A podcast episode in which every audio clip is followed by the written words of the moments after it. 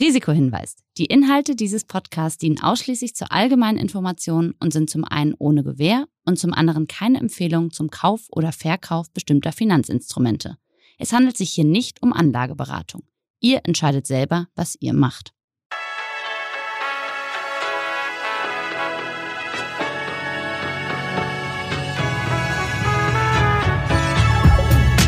Herzlich willkommen zur allerersten Folge Money Money. Heute spreche ich mit dem großartigen Fernsehkoch Steffen Hensler über sein Lottogewinn und natürlich über seine Geldanlage. Und im zweiten Teil geht es dann weiter mit Chris Oliver Schickentanz, einem Anlageexperten, der uns nochmal sagt, wie man sein Geld am besten anlegt. Ich bin eher risikofreudig.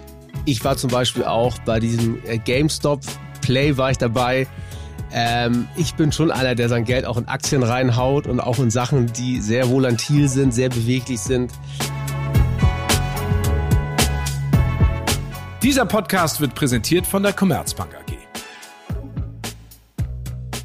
Heute bei mir zu Gast ein Entrepreneur, ein Superstar am Herd und sozusagen auch noch ein TV-Moderator und äh, einfach ein feiner Kerl, Steffen Hensler. Ja, vielen Dank. Moin, Steffen. Ein wunderschön. Steffen, was bedeutet dir Geld? Boah, gehst du gleich in die Vollen, das ist ja so wie Liebe ist, Punkt, Punkt, Punkt. Geld ist, äh, Geld bedeutet Möglichkeiten. Möglichkeiten, Dinge zu verwirklichen, Dinge zu machen. Und ähm, hat in meinem Leben auch, muss man sagen, eine große Rolle gespielt. In deinem Leben eine große Rolle? Aus welchem ja. Grund? Weil ihr keins hattet oder weil ihr viel hattet oder weil du dir selber dadurch Träume ermöglichen konntest? Er hat eine Rolle gespielt, weil ich sozusagen meine Karriere, ja, was ich schon hier und da erzählt habe, mit dem Lottogewinn ist, äh, hat die gestartet. Ich brauchte damals Geld, um die Ausbildung in Amerika zu machen als Sushi-Chef.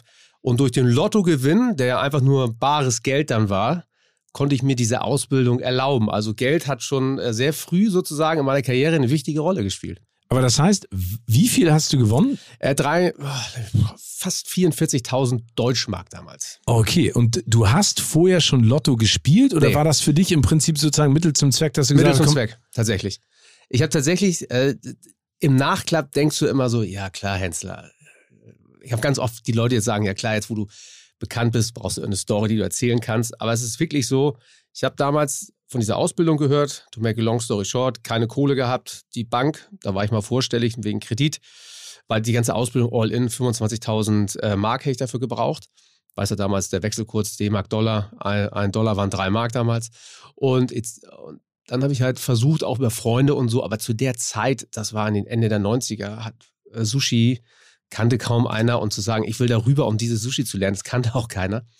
Und dann habe ich tatsächlich angefangen, Lotto zu spielen und habe nach knapp drei Monaten äh, gewonnen. Also einmalig 44.000 Euro oder war genau. das sozusagen nee, Kleckerbetrug? Nee, nee, nee das war der eine Schlag. Ich habe dann System gespielt. Also ich habe dann auch nicht gesagt, ich mache jetzt so ein hier so ein, äh, wie soll ich sagen, so ein Geburtsdatum und. Ja, nee, ich habe also auch keinen Normalschein gemacht, immer System gespielt.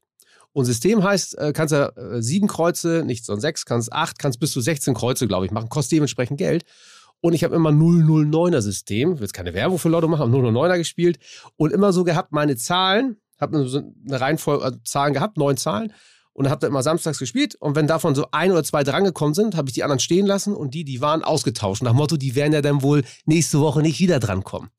Und dann war tatsächlich die Woche, bevor ich gewonnen habe, alle neun Zahlen nicht. Keine davon. Ich sage, alles klar, wieder all in. Also die Kohle, ich hatte immer wieder rein in den Schein. Und dann hat dieser Schein fünf richtige damals gehabt und nur ein 0 System, was bedeutete 44.000 Mark. Aber erzähl mal, das würde ich gerne wissen, weil ich habe ja auch schon mal Lotto gespielt, ich habe noch nie was gewonnen. Das ist äh, eigentlich echt, aber was war ja. das für ein Gefühl, als du dann gesehen hast, Endstufe. Ich, ich habe es gemerkt, weil ich immer sonntags mir eine große deutsche Zeitung geholt habe, die es nur Sonntag, die es aber sonntags gab, mit Brötchen sozusagen beim Bäcker und hinten waren immer die Lottozahlen drauf. Und habe die Zahlen angeguckt und ich wusste sofort, oha, weil ich, du hast jetzt nicht immer auswendig gewusst, aber ich habe es angeguckt und denke, heilige Scheiße, bin nach Hause gerannt, bin nach oben. Ich weiß noch, meine damalige Frau hat mit ihrer Mutter noch gerade telefoniert. Ich rein, wo ist der Lottoschein? bin zu diesem Lottoschein, habe gesehen, dass es fünf richtige sind und ich wusste, das ist der Weg nach Amerika und bin komplett durchgedreht. Komplett, sie musste dann auflegen, hat das dann auch mitgefeiert und ich sag dir eins, das ist immer, das ist, ist, ist krass. Du hast dann zwei Wochen lang, sag, kannst du an der Ampel stehen. Da kann neben dir einer umgefahren werden. Es ist dir alles egal. Dein Grinsen aus dem Gesicht geht nicht mehr weg. Weil du weißt, ich wusste damals, das Geld kann mir ermöglichen, dass ich in Amerika gehen kann. Das war eine Sensation. Also das ist dieses Gefühl des Glückes. Das habe ich äh, schon mal wieder gehabt und so, aber das war wirklich, äh, muss man sagen, schon ganz weit oben. Spielst du seitdem noch Lotto? Eigentlich immer nur, zum Beispiel, jetzt reden wir beide, jetzt ist es wieder bei mir im Kopf drin, es kann sein, dass ich am Samstag einen Schein abgebe. okay. So, aber normalerweise nicht. Aber kommen wir noch mal zum Thema Geld, weil Lotto spielen ist ja Glück. Egal Klar, wie sehr ja. du System spielst oder auch nicht. Normal. Du normal. kannst 20 Jahre spielen, nichts gewinnen, du kannst einen Tag spielen und auf einmal Multimillionär, äh, Multimillionär werden. Ja. Was machst du denn aber jetzt mit deinem Geld? Weil jetzt geht es ja nicht um Glück, sondern jetzt geht es ja auch so ein bisschen um Wissen und ein Gefühl dafür zu entwickeln. Bist du jemand, der sein Geld risikofreudig anlegt, äh, wie im Lotto, oder bist du jemand, der eher konservativ angeht? Also was ist deine sozusagen deine Altersvorsorge oder das, was du damit machst? Meine Altersvorsorge, ich bin eher risikofreudig. Ich war zum Beispiel auch bei diesem äh, GameStop Play war ich dabei. Ähm, ich bin schon einer, der sein Geld auch in Aktien reinhaut und auch in Sachen, die sehr volatil sind, sehr beweglich sind. Äh, nie alles oder so. Also du musst wirklich Geld für Aktien immer benutzen. Also ich habe einmal einen Vollflop gelandet, mal, das ist ungefähr fünf Jahre her. Ich weiß, wie hieß das noch? Ähm, war so eine Solarfirma. Conergy war das, glaube ich wo ich dachte, das kann nicht weiter runtergehen und es ist wirklich auf Null gegangen. Und da hast du richtig Geld drin gebuttert? Ja, da habe ich, schon, hab ich schon mal stecken gehabt, weil ich dachte, äh, das Geile war, es war wirklich auf einem guten Weg. Ich hatte, glaube ich, 30 oder 40 Prozent plus. Und dann ist so dieser Moment, dass, okay, bei 50 verkaufe ich, aber so als Aktiendödel, weißt du, wie man so ist als Privatanleger, äh, man ist ja zu emotional verhaftet dann damit und denkt, oh geil, noch ein bisschen mehr. Und dann ging es auf einmal runter, runter. Ich denke, okay, weiter kann es nicht. Und dann ging es immer weiter runter, bis es den Vollcrash gab und es war mal null und alles war weg.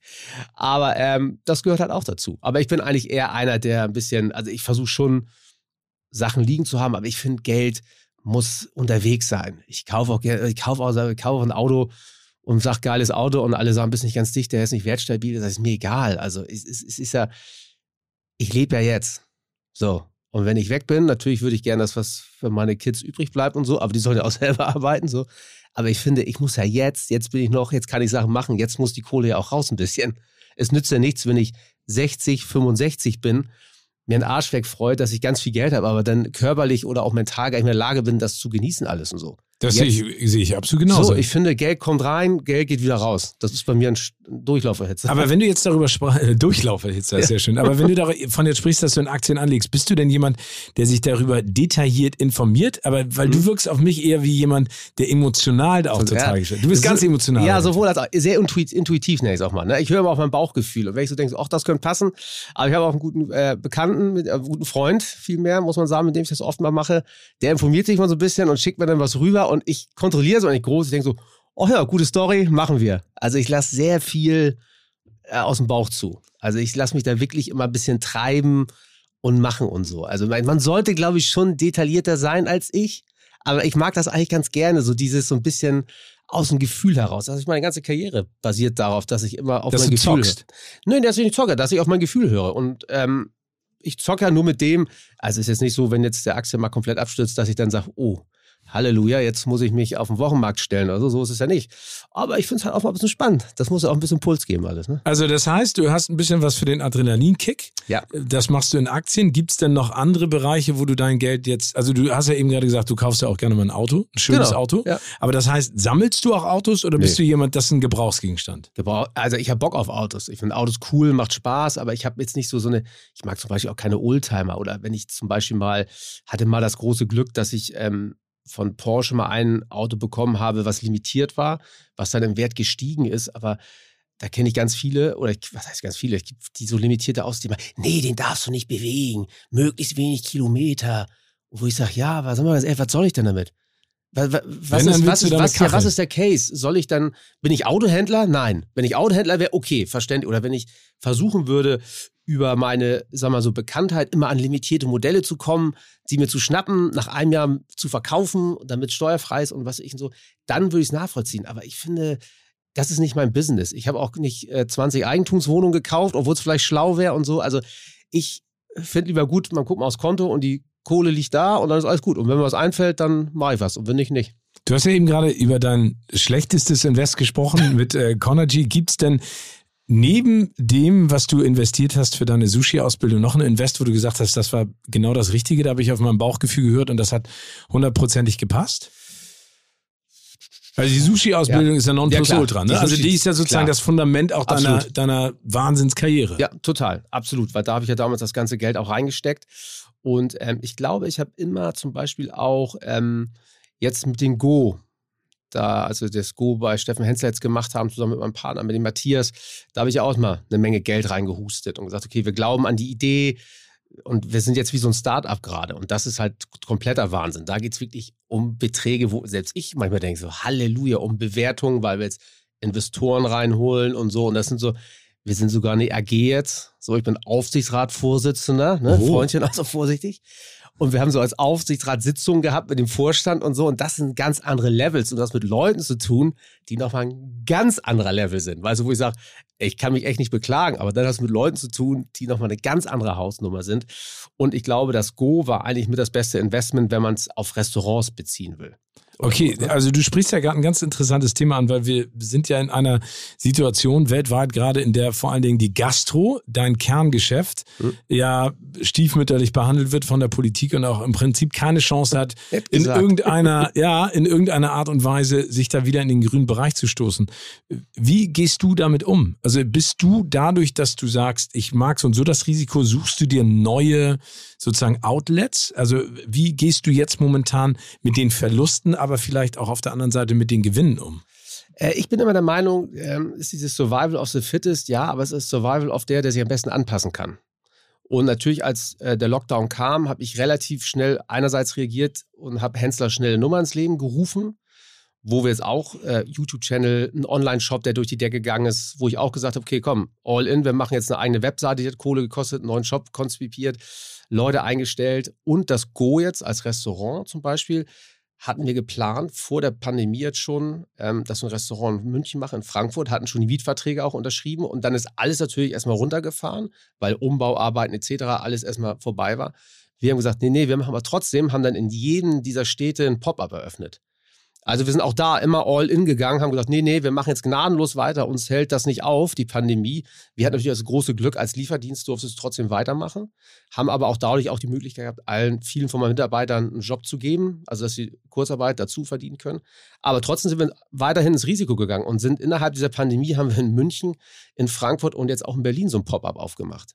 Also ist immer die Frage, wie du mit Sachen umgehst. Du kannst dich natürlich hinstellen und sagen, ah, hm, weiß nicht, bin sauer, bin ich natürlich auch, gar keine Frage. Ein großer Teil von mir sagt auch, kann alles gar nicht sein.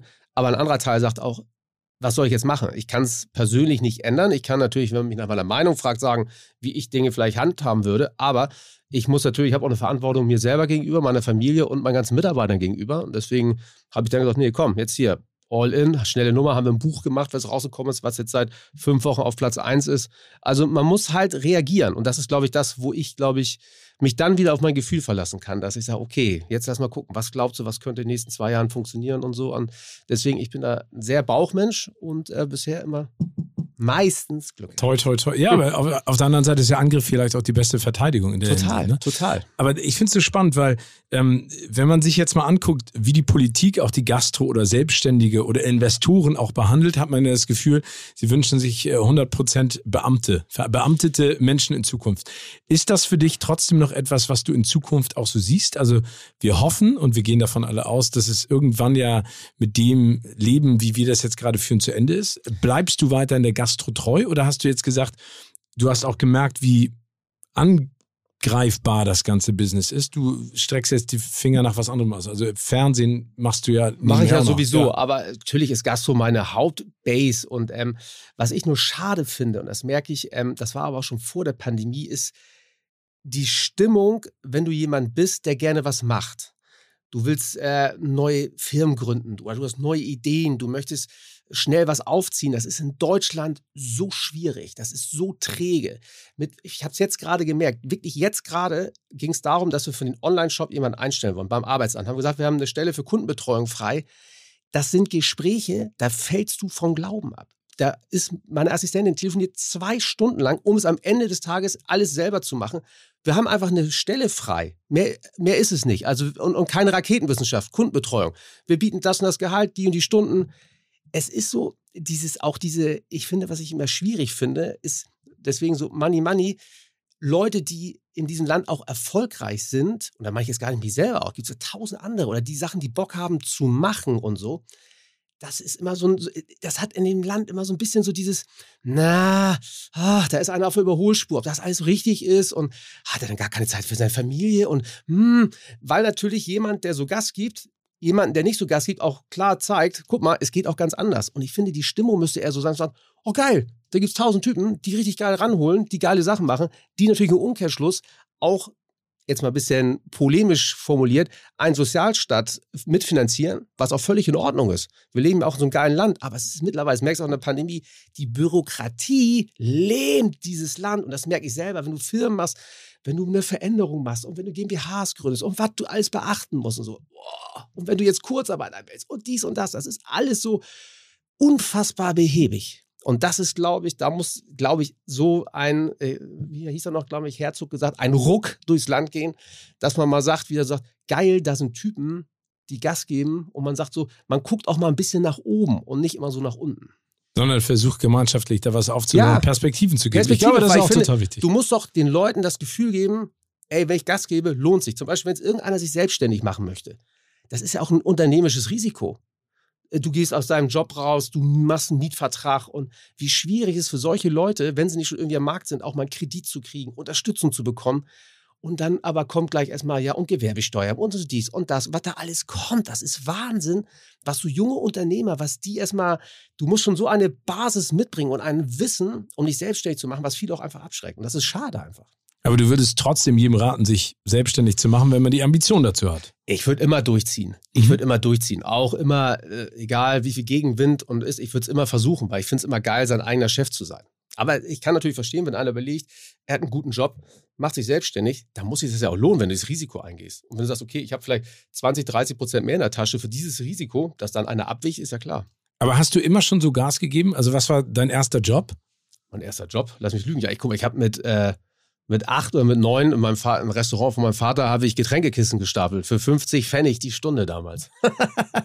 Wow, ja. da, das ist ja mal ein nettes Vater-Sohn-Verhältnis. Da, war, da ne? war großzügig. Nein, also ich habe schon mit als Achtjähriger äh, angefangen, in Restaurants mitzuhelfen und ich glaube, ich habe mit elf oder zwölf war das, in seinem Restaurant jeden Samstag äh, schon hinterm Tresen den Tresen gemacht, also Getränkeausgabe und all solche Geschichten. Also ich bin damit groß geworden, immer schon mir nebenbei Geld zu verdienen und auch immer schon zu arbeiten. Also wenn andere am Samstag meine Kumpels von der Schule immer rumgelungert haben, habe ich meistens schon so sechs bis acht Stunden Tage dann gehabt. Aber das, äh, die Gastro hat dir schon immer angetan. Das war für dich sozusagen vorher ja, Bestimmt. ich bin ja so groß geworden. Ne? Also guck mal, mein, mein, meine Oma hatte Ausflugslokal und äh, mein Vater hat Kochkellner gelernt, hat 1979 oder 78, da war ich sieben, sich selbstständig gemacht. Und Essen war immer ein Riesenthema. Essen gehen, da in den Restaurants rumhängen, was natürlich als Kind super ist, weil du kriegst ja überall rum, Tiefkühltruhe, Kühlhäuser, riesige Küche. Und wenn du damit so groß wirst, das war so, und dann auch immer mit gekellnert hast und so, das ist so, so, sag mal so, und dann war Realschulabschluss 3,6. Ich sag mal so, ne, da wird die Luft auch dünn.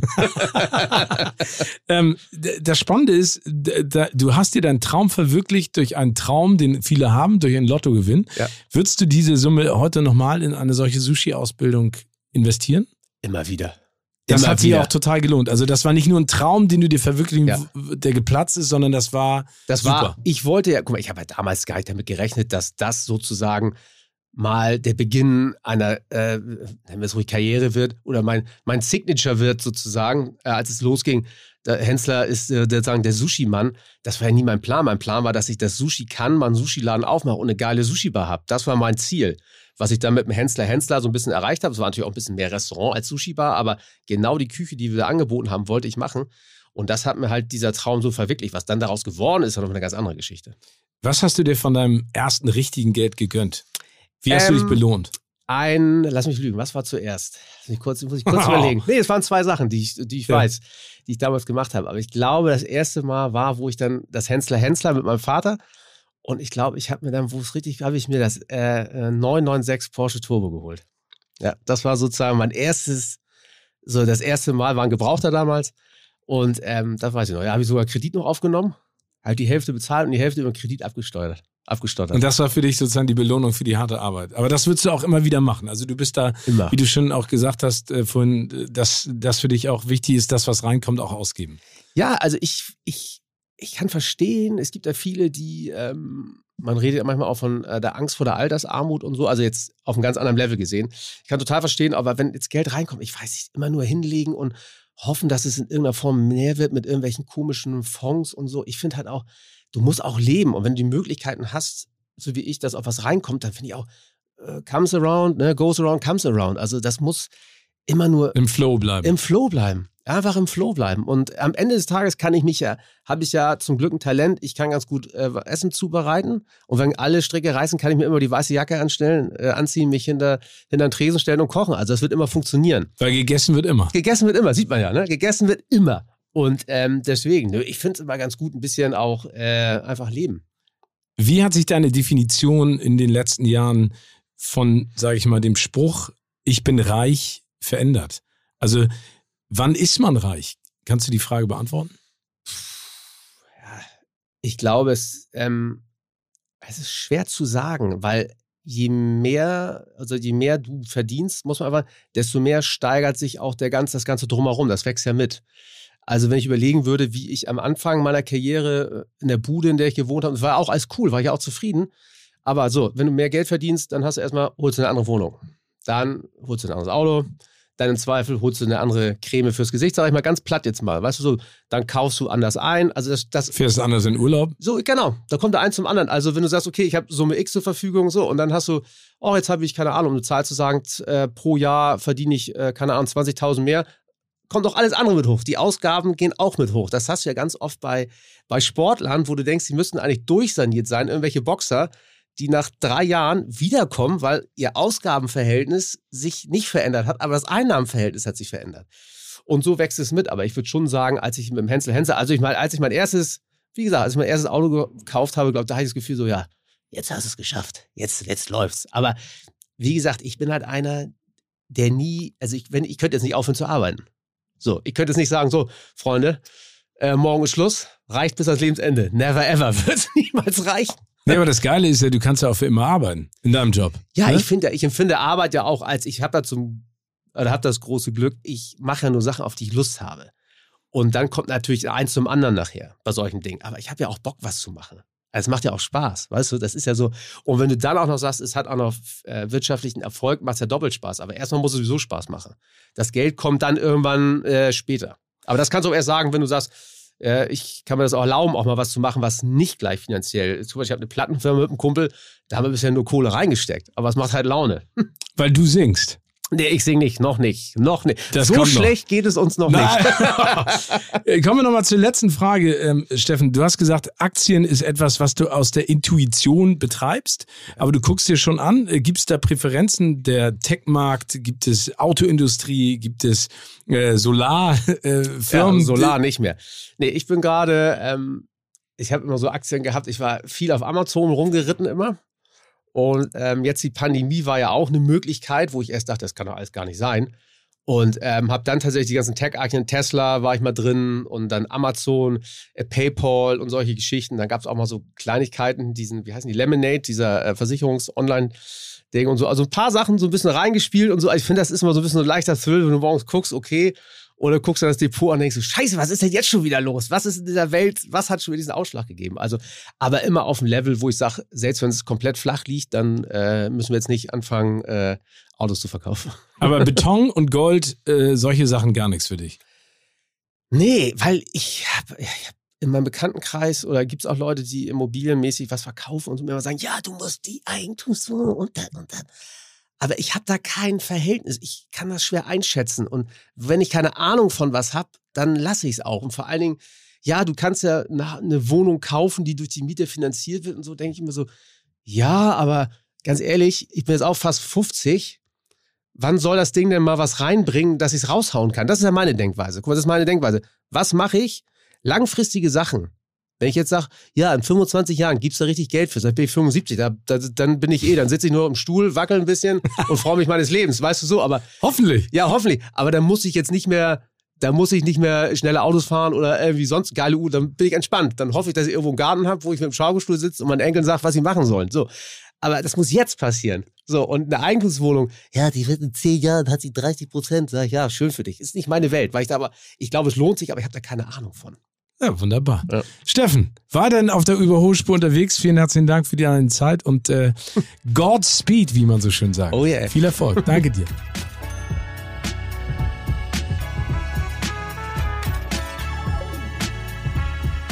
Und jetzt bei mir, bei Money Money, der Chefanlagestratege der Commerzbank AG, Chris Oliver Schickentanz. Einen wunderschönen guten Tag. Wir plaudern ein bisschen über das, was unser auf der Überholspur lebende Lieblingsfernsehkoch Steffen Hensler so alles erzählt hat. Kommen wir vielleicht direkt gleich einmal zu einem ganz wichtigen Thema. Ähm, und zwar Aktien. Hat er ja ganz viel drüber gesprochen.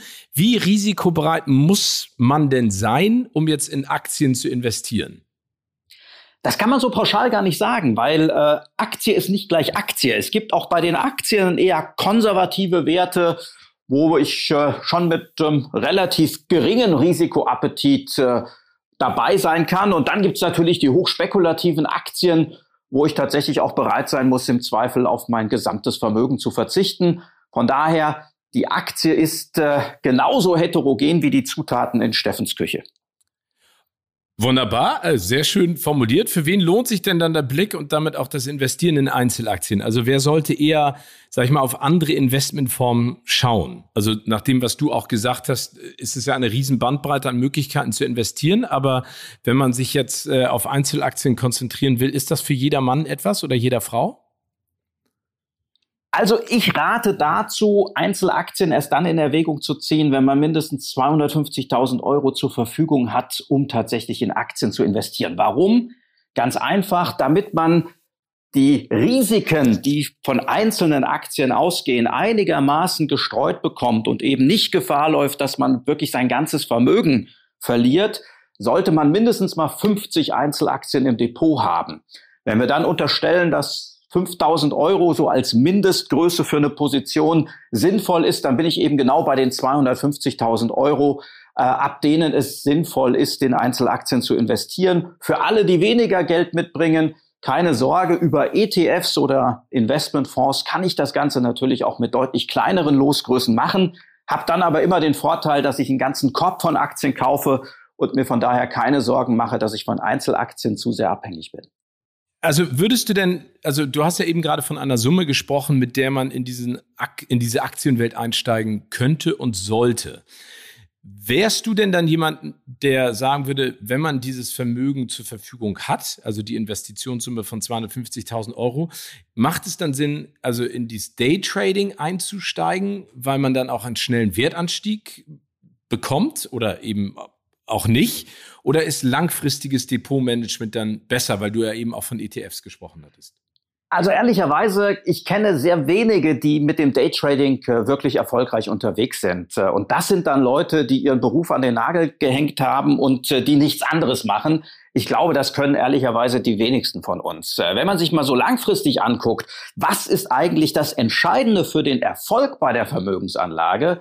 Dann kommt man darauf, dass 80 bis 90 Prozent des Anlageerfolgs wirklich von der sogenannten strategischen Allokation abhängen, also davon, wie ich langfristig mein Vermögen auf die unterschiedlichen Schubladen, auf Aktien, auf Rohstoffe, vielleicht auch festverzinsliche Wertpapiere, Immobilien und anderes verteile, heißt für mich ganz klar, der normale Privatanleger, der sollte bitte lieber die Finger vom Daytrading lassen. Das ist ziemlich zeitintensiv, da braucht man eine extreme Expertise und das wird der normale Privatanleger nicht mitbringen, sondern da ist tatsächlich dieser lange Blick auf drei, fünf, vielleicht sogar zehn Jahre hilfreich. Das heißt, sich nicht von den Tagesschwankungen an den Börsen verrückt machen lassen, sondern mit einem klaren Ziel vor Augen diesen langfristigen Anlagehorizont verfolgen.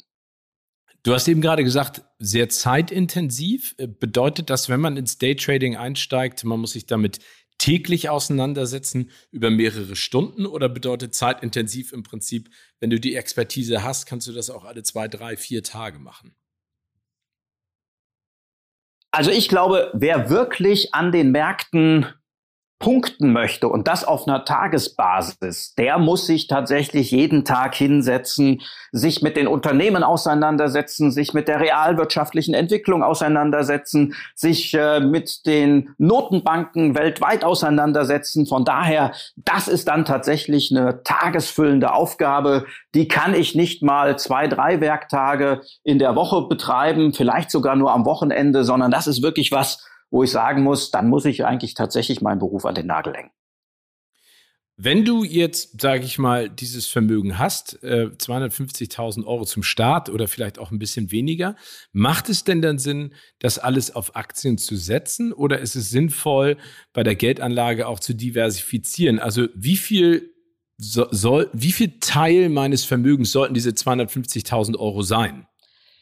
Das hängt im Wesentlichen an zwei Faktoren. Zum einen an meinem Risikoappetit. Wenn ich sage, ich will unbedingt mein Vermögen verdoppeln und äh, wenn es ganz schlecht läuft und alles weg ist, naja gut, dann ist das halt so. So ein bisschen die, die Steffen-Mentalität. Also ich zocke gerne. Ich bin eben auch bereit, dann Verluste zu akzeptieren. Dann ist äh, sicherlich eine ordentliche Dosis Aktien sinnvoll. Die meisten von uns ticken aber wahrscheinlich anders. Die werden sagen, meine Güte, wenn ich einmal schon ein gewisses Vermögen aufgebaut habe, dann möchte ich das eigentlich sehr, sehr ungern wieder verlieren. Von daher macht es da dann definitiv Sinn, breiter zu streuen. Eine Ausnahme ist der, der sagt, ich habe 30, 40 Jahre Zeit, weil ich beispielsweise jetzt gerade meinen ersten Beruf habe und ich jetzt schon anfange, für die Rente und die Altersvorsorge ein bisschen anzusparen. Das ist die Ausnahme. Da kann ich mir tatsächlich ein 100% Aktieninvestment vorstellen. Du hast ja eben gerade auch schon Steffen angesprochen, der ja gerne risikobereit auch investiert hat in Aktien. Ein Investment war ja die Conergy-Aktie. Und das hat sich im Endeffekt dann als Flop erwiesen für ihn. Er meinte ja auch, das war äh, die schlechteste Investition, die er getätigt hat. Kannst du uns vielleicht nochmal ganz kurz erklären, was es mit dieser Aktie auf sich hatte und was da passiert ist? Ja, Conergy war ein großer Solarzellenproduzent und ähm, ehrlicherweise äh, konnte man da tatsächlich so ein bisschen die Boxen ticken, wo, glaube ich, viele Privatanleger darauf eingestiegen sind. Solar, äh, das ist erneuerbare Energien, das hat was mit Nachhaltigkeit zu tun, da hat man große Wachstumspotenziale gesehen. Super. Made in Germany spricht für Qualität. In Hamburg ansässig, da spielt natürlich auch dieser Lokalkolorit noch eine Rolle. Äh, das ist ebenfalls was, was bei vielen äh, punktet hat. Was halt äh, dann aber gerne übersehen wurde, war die chinesische Konkurrenz hat mit Dumpingpreisen den Solarzellenmarkt erobert und hat dann dazu geführt, dass Conergy schlichtweg insolvent gegangen ist. Also sich äh, das Ganze eben nicht mehr rentiert hat und äh, das Unternehmen dann am Schluss in die Pleite gegangen ist. Äh, aus dieser Pleite ist das Unternehmen mittlerweile übrigens äh, wieder herausgekommen und notiert mittlerweile als Blue Leaf Energy, ähm, jetzt allerdings unter Flagge Singapurs und nicht mehr ähm, als Hamburger Unternehmen, äh, tatsächlich auch wieder an der Börse.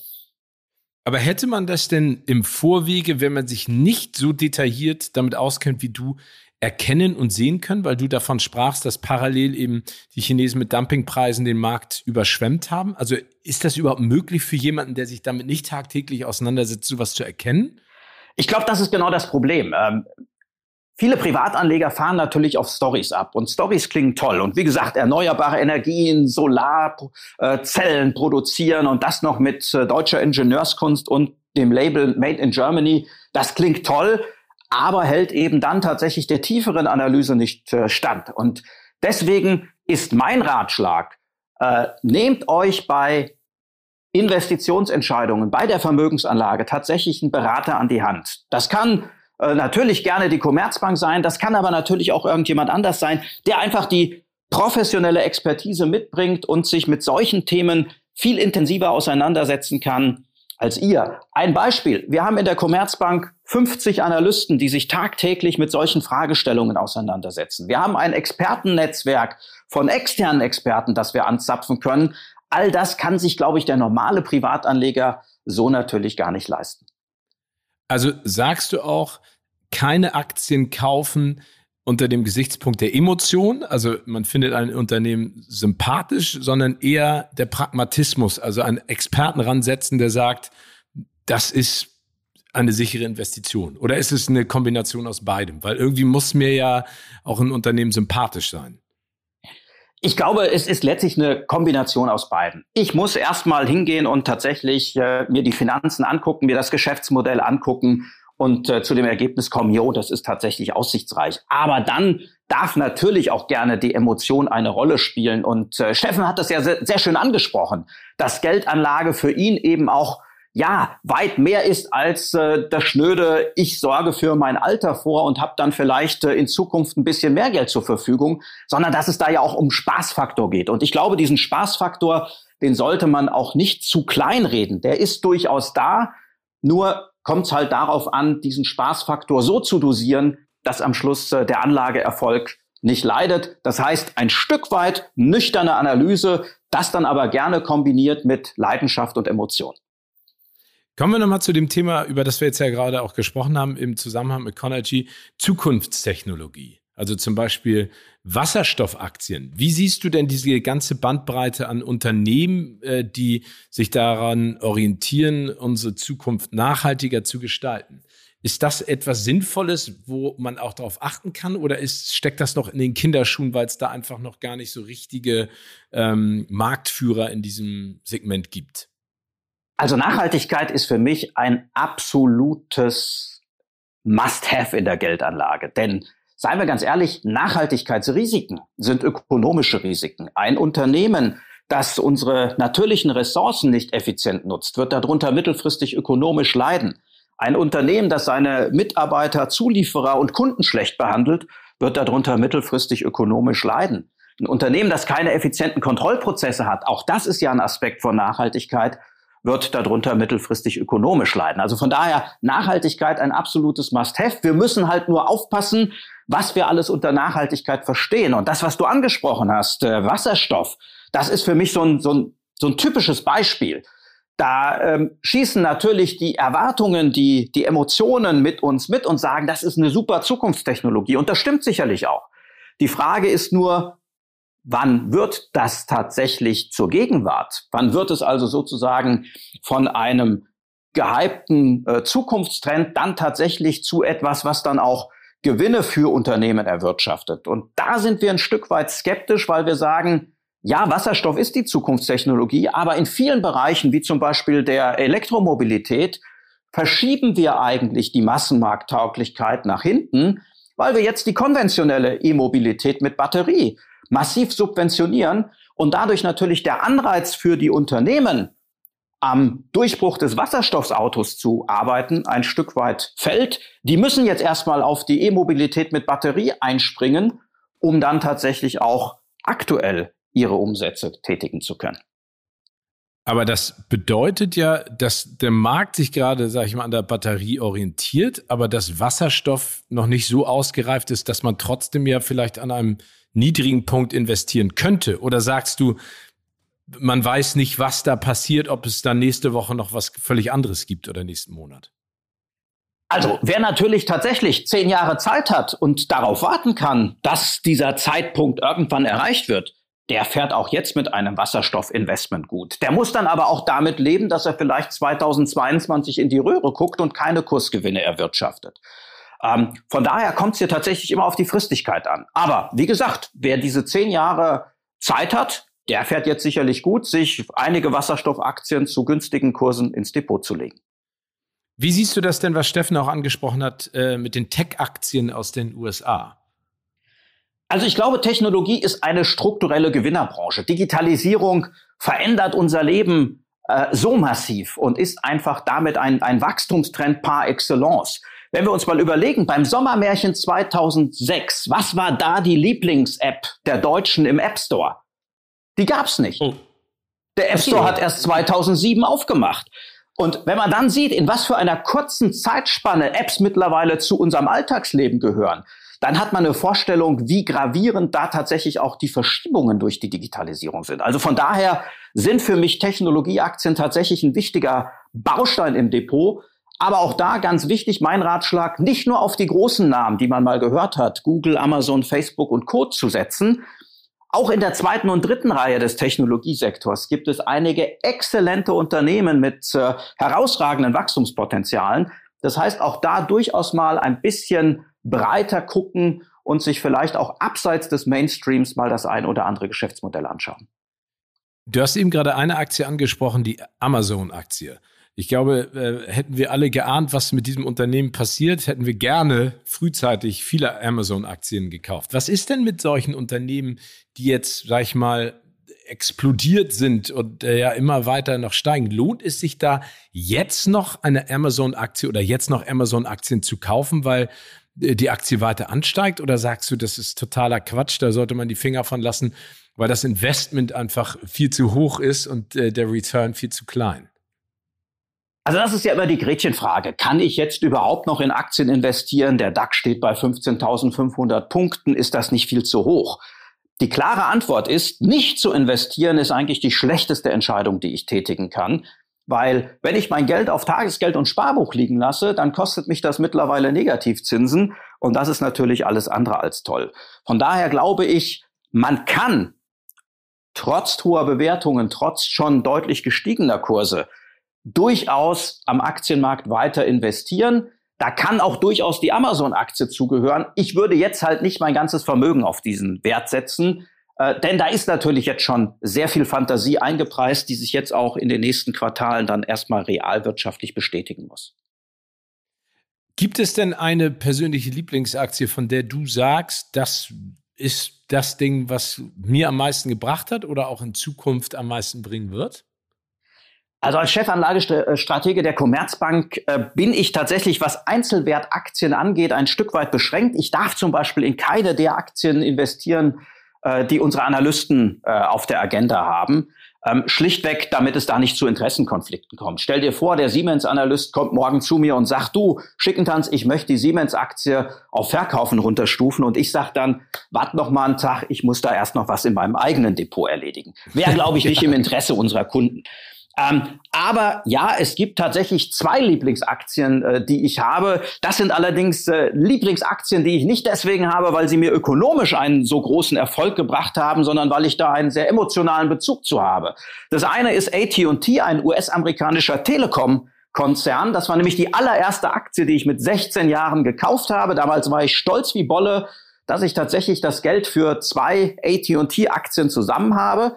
Und äh, ja, das ist einfach so die erste Aktie, die man überhaupt jemals besessen hat. Ähm, das war schon auch so ein, so ein Stolzfaktor. Deswegen äh, ist das tatsächlich immer noch eine Position in meinem Portfolio. Und dann ein Geschäftsmodell, was ich einfach charmant finde als äh, Motorsportbegeisterter. Das war die Punkel Racing Systems äh, AG, die damals äh, im Rahmen des ganzen TMT-Booms auch an die Börse gegangen ist und mit einem sehr konventionellen Geschäftsmodell überzeugt hat. Die bieten nämlich Systemkomponenten für den Motorsport an. Ähm, und das ist tatsächlich so eine Nischenaktie, die ich bis heute auch sehr charmant finde. Also da auch ein bisschen Nostalgie und Emotion im Kauf. Definitiv, weil für den Rest meines Depots bin ich dann sehr nüchtern unterwegs. Da setze ich tatsächlich auf eine breit gestreute Vermögensverwaltung, wo sich dann meine Kollegen in der Commerzbank um mein Vermögen kümmern. Sehr schön. Letzte Frage, Chris Oliver. Ähm, wir wissen jetzt ja äh, aus den Medien, und das hat uns Steffen ja auch erzählt, dass er damals sein Lotti Lottogewinn in eine Sushi-Ausbildung investiert hat. Wie würdest du ein Lottogewinn, sagen wir jetzt mal in Höhe von einer Million Euro, heutzutage anlegen oder wofür investieren? Also ich würde tatsächlich die Hälfte nehmen und äh, in einen äh, gut gestreuten ETF auf der Aktienseite investieren. Das ist einfach eine schöne Altersvorsorge. Ähm, würde äh, mit äh, einem Viertel äh, meinen Hauskredit ein Stück weit abbezahlen und das andere Viertel würde ich tatsächlich nutzen und äh, ein Stück weit äh, Konsum Verprassen. betreiben, beziehungsweise mir meinen langjährigen Traum von einer mehrwöchigen Kanada-Reise erfüllen. Oh, sehr schön. Welche Ecke? Äh, Westküste oder Ostküste? Ähm, oder ich würde tatsächlich einmal von Osten nach Westen und dann die Westküste hoch. Das ist so mein oh, Traum. Sehr schön. Das klingt sehr gut. Chris Oliver, vielen herzlichen Dank für diese Einblicke. Das äh, war ganz toll und sehr lehrreich. Und ich wünsche dir alles Gute und weiterhin viel Erfolg und Gesundheit. Dankeschön.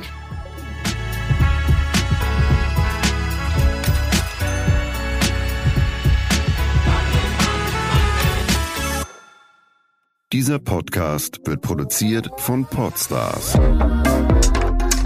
bei OMR.